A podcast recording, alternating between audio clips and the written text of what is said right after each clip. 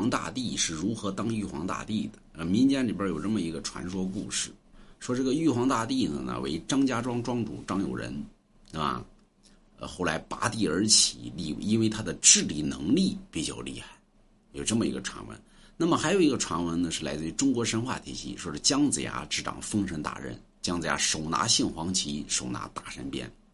姜子牙在封神的时候呢，封三百六十五个神，所以姜子牙心想呢，哎，我把这玉皇大帝的宝座留给我吧。人都是自私自利的，所以玉皇大帝呢，姜子牙想当，姜子牙又不能说我来当玉皇大帝吧？那众神一看呢，你这臭不要脸呐，对吧？把好东西都封给你了，所以玉姜子牙就想了一个办法，我把其他的神位呢全部给封出去，唯独留着玉皇大帝的宝座不封。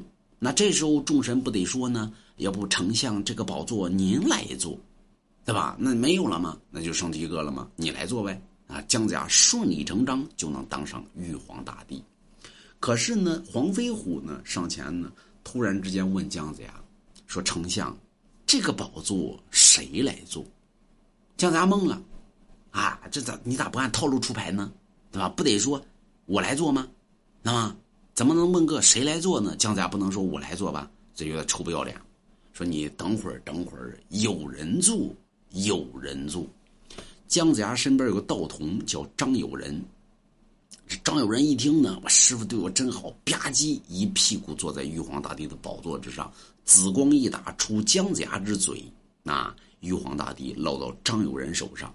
给这姜子牙气的呀！姜子牙手持大神鞭跳房梁顶上，就骂着张友仁：“张友仁，你个臭不要脸，抢我玉皇大帝宝座，对吧？我咒你家世世代代男的为道，女的为娼。”所以你看，玉皇大帝家的女子呢，私凡下界，私配凡人。比如说，瑶姬私凡下界，私配杨郎，生下杨娇、杨戬、杨婵，对吧？这杨婵呢也下界，私配刘彦昌，生下刘沉香，对吧？玉皇大帝家的女儿七七仙女，私配董永，私配牛郎，是吗？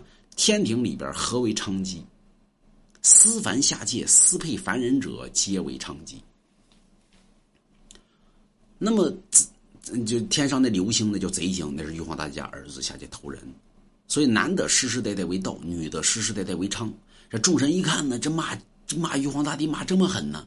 玉皇大帝死活不还嘴，说为什么呢？我如果一旦还嘴，那完你把犊子了。是怎么呢？啊，姜子牙可以用忤逆之罪以大神鞭打死张友仁，但是张友仁多聪明啊！我不还嘴，反正我捞玉皇大帝宝座。而姜子牙气的最后没辙，所以众神一看呢，这小子太能忍了，给起了个外号叫张白忍。所以为什么玉皇大帝又叫张友仁，又称张白仁？啊，能忍百骂之事，太能忍了，对吧？所以你看那孙悟空啊，骂玉皇大帝，玉皇大帝不是。啊，玉帝老儿，玉皇大帝不跟你嘚瑟，他能忍，啊，所以后来呢，姜子牙没辙呢，啊，去交法旨，啊，手拿大神鞭，手拿杏黄旗，说师傅啊，谁呢？元始天尊啊，我来交法旨。元始天尊说：“那封神大任已继，你封了个什么神呢？”姜子牙说：“我已无神可封。”玉皇大帝说：“那这不行啊，这么大功绩，无神可封可不行啊，要不这样，对吧？”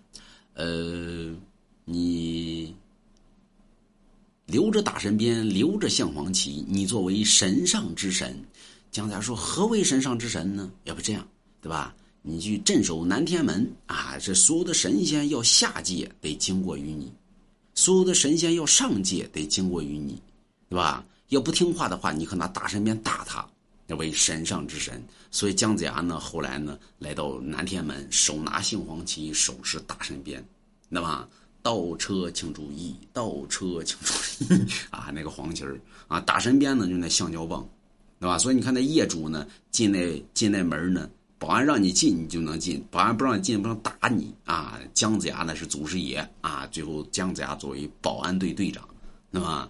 所以，为什么这个保安呢这么牛逼呢？你以为你买房子你就是业主了，对吧？那上面有神上之神，什么业主的业主的主人，谁呢？保安，搁这来的啊！所以有人说，那怎么地能逃脱这个？买龙王家一幅字画啊，你就告那保安，我有龙王家字画啊，那有龙牙字画那行进去吧。